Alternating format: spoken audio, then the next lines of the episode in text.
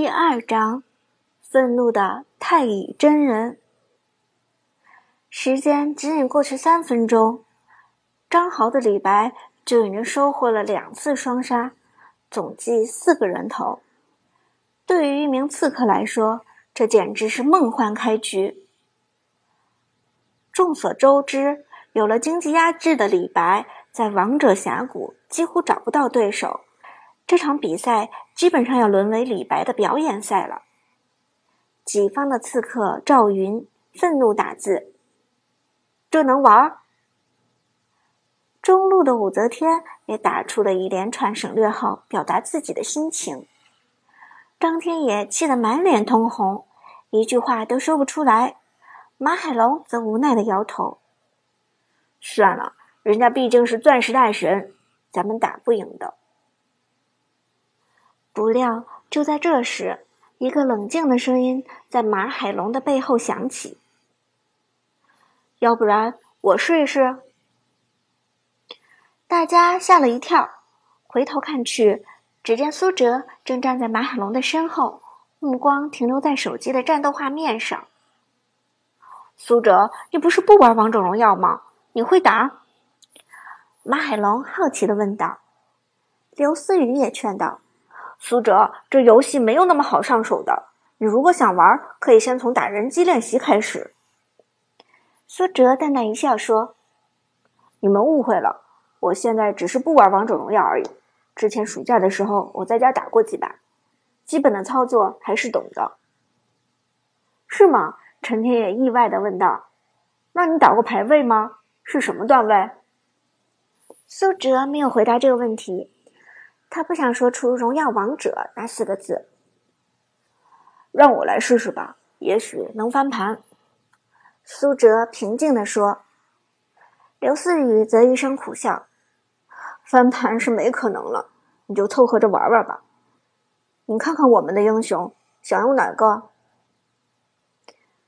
苏哲看了一眼，刘思雨用的是亚瑟，打的是上单位；陈天宇用的是鲁班七号。打 ADC，而马天龙用的则是太乙真人，走的是下路辅助位置。嗯，海龙，你先休息一下吧，把太乙真人给我。苏哲立即做出了选择。话音未落，陈天也就吐槽道：“大哥，一看你就是外行，拿个辅助还怎么翻盘？”这玩意儿玩的再好，也拯救不了世界啊！刘思雨则摇头道：“你还真准备靠苏哲翻盘啊？他不是说了，暑假就在家打过几把而已。对面的张豪可是钻石大神，至少打过上千把了。”马海龙低声劝道：“苏哲，你确定要打？我知道张豪欺人太甚。”但我怕你游戏里被他虐了，会更难受。苏哲没有回答，他已经拿过了马海龙的手机，开始了操作。思雨，你去下路辅助天野，我上单。太乙真人上单，你没搞错？刘思雨皱着眉头问，但还是乖乖的操作着亚瑟往下路赶去。反正局面已经很难看了，大不了就是输的再惨一点。而这时，苏哲的太乙真人已经到了上路，收割一波兵线之后，赚到了第一桶金。凭借着太乙真人被动技能“黄金闪闪”，额外收获百分之二十五的经济，苏哲的发育很快就追了上来。三分半的时候，苏哲合成了第一件装备——疾步之靴。这双鞋没有任何属性加成，只是单纯的提高速度。尤其是在脱离战斗状态下，会有六十的速度加成，可以说是峡谷中的最快之鞋。苏哲，你怎么买这双鞋呀？现在是逆风局，太乙要出肉装啊，出物防鞋或者韧性鞋都要好一些的。马海龙看到苏哲的出装就崩溃了，他确定苏哲是完全不会的菜鸡。然而苏哲却笑了笑，肉装。这是对太乙真人的侮辱。话音未落，对面的后羿和孙膑突然启动，朝着太乙真人快速冲来。苏哲立即判断出是刺客过来 gank，连忙开启一技能往塔后猥琐躲去。一技能意外事故额外为太乙真人提供了速度加成，配合疾步之靴，简直健步如飞。没等对方冲到塔下，太乙真人已经一溜烟逃走了。就在此时，一道人影从河道草丛中窜了出来。张豪的李白瞬间在上路现身。如果苏哲没有及时退步抽身的话，现在他已经是一具尸体了。但龟缩的代价就是丢塔。李白没能斩获太乙真人，顺势带着后羿和孙膑推掉了上路一塔。再加上上下路一塔早已失守，整个地图上只有中路的武则天在坚守阵地。马海龙叹了口气，他觉得这场比赛。已经没有悬念了。苏哲却不慌不忙，等对方离开后，继续上线猥琐补兵，又收了两波兵线。苏哲的经济逐渐跟了上来。他收兵线的时候，会特意先将小兵点成残血，再开启一技能爆炸收兵。英雄补刀击杀小兵获得的经济。比平时高出百分之二十三左右，再加上太乙真人被动技能黄金闪闪的百分之二十五加成，苏哲在七分钟的时候就做出了第一个大件回响智障。点开数据栏查看一下，苏哲发现自己的经济已经成为己方最高，与拿了四个人头吃足发育的李白也只有五百块的差距了。只要再吃一波兵线。苏哲就可以在经济上追平李白，而就在这时，己方中路的武则天发出了求救信号，请求支援。小地图上五枚红色头像在中路河道出现，显然是对方正在发起团战。他们要中推了，快去守塔！刘思雨紧张说道。连忙操作亚瑟与陈天野的鲁班七号一起往中路赶去，己方的赵云也放弃打野，开启位移直奔中塔而去。请求集合！打野赵云再次发动信号，同时准备看准机会偷袭敌方的后排后羿。此时，陈天宇的鲁班七号和刘思雨的亚瑟已经走到了中路一塔旁边的野区。准备抄小路赶到线上，苏哲瞥了一眼小地图，提醒道：“小心野猪的位置，这是李白刷大的常用地点。”可惜话音未落，张豪的李白瞬间从天而降，从草丛中冒了出来，剑仙脚下四个字全部点亮，显然已经刷出了大招青莲剑歌。靠，被埋伏了！刘思雨和陈天野措手不及，连忙后撤，但现在想跑已经来不及了。张豪的李白毫不留情地甩出了大招“青莲剑歌”，刷刷刷，漫天都是刀光剑影，毫无经济基础的小短腿鲁班七号瞬间被秒。靠！陈天宇愤怒地把手机扔在桌上。面红耳赤的骂道：“太他妈阴了！”刘思雨的亚瑟皮糙肉厚，在李白的偷袭下侥幸活了下来。看到队友被杀，亚瑟愤怒地开启火盾烧了上去。“妈的，我给你报仇！”但此时的李白瞬间用一技能脱离战场，返回到之前的位置上。亚瑟就算有速度加成，也只能望尘莫及。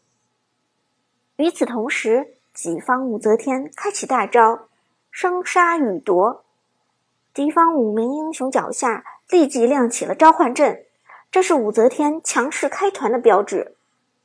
赵云看到武则天开团，连忙突进到敌方射手后羿身边，一个大招震飞后羿，准备先手将其秒掉。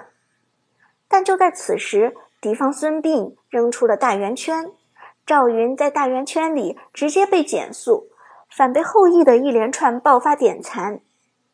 刘思雨连忙操作亚瑟贴上去保护，武则天也紧跟而上。老子就不信你们敢扛塔开团！亚瑟一个大招罩住对方曹操，同时用火盾将对方三人烫成残血。靠着防御塔的帮助，双方打成势均力敌。但此时的李白还没有进场，在双方团战的同时，张豪的李白正粘着野区的野猪刷大。一箭，两箭，三箭。四箭，十步一杀。李白脚下的四个字依次被点亮，大招青莲剑歌再次解封。一技能将进酒，二段位位移开启，李白闪电般的冲入战场，青莲剑歌。张豪的李白近乎疯狂的收割。瞬间将残血的三人送回泉水，二击连破，三连决胜，四连超凡。亚瑟、赵云、武则天三具尸体轰然倒在了自家的驿塔前。四杀，李白四杀，靠！向来冷静的刘思雨也狠狠拍向了桌子。对面都是残血，差一点就赢了。陈天野面色铁青，咬着牙说不出话。对方则嚣张的刷了一波六六六，张豪更是直接挑衅：“呵呵，打得不错。”一波团战胜利，敌方迅速抱团中推一塔。不过这时，对面的曹操打字问道：“对面的太乙真人呢？挂机了？”张豪眉头一皱：“对啊，好像还有个太乙真人，他去哪儿了？难道放弃抵抗挂机了？”想到这里，张豪点开了数据栏，想看看太乙真人是不是真的已经挂机。结果一看之下，张豪吓了一跳。一件疾步之靴，一件回响之杖，一件痛苦面具。这太乙真人怎么肥成这样了？比自己吃了八个人头的李白都不遑多让。糟糕，快撤退！凭借着钻石段位的直觉，张豪瞬间意识到了危险。现在五个人都是残血。很有可能被人收割，而几乎在张豪打出撤退信号的同时，背后的草丛中冷不丁伸出了一只邪恶的小绿手。与此同时，太乙真人和他炉子丧心病狂的语音响了起来：“太乙真人，你走过最长的路，炉子，都是我们的套路。”刷，邪恶的小绿手直接舔中孙膑。苏哲的太乙真人强势进场，冒着绿光的炼丹炉正处于爆炸的边缘，瞬间位移到了敌方的中间。意外事故发起爆炸，轰！一声巨响，一技能瞬间触发，在强大的破坏力和装备碾压面前。残血的敌人根本毫无抵抗，太乙真人击杀李白，二级连破，三连决胜，四连超凡，五连绝世，团灭。地图上遍地都是尸体，只剩下苏哲的太乙真人在摇头晃脑。道生一，一生二，二生。二组合，哈哈哈哈！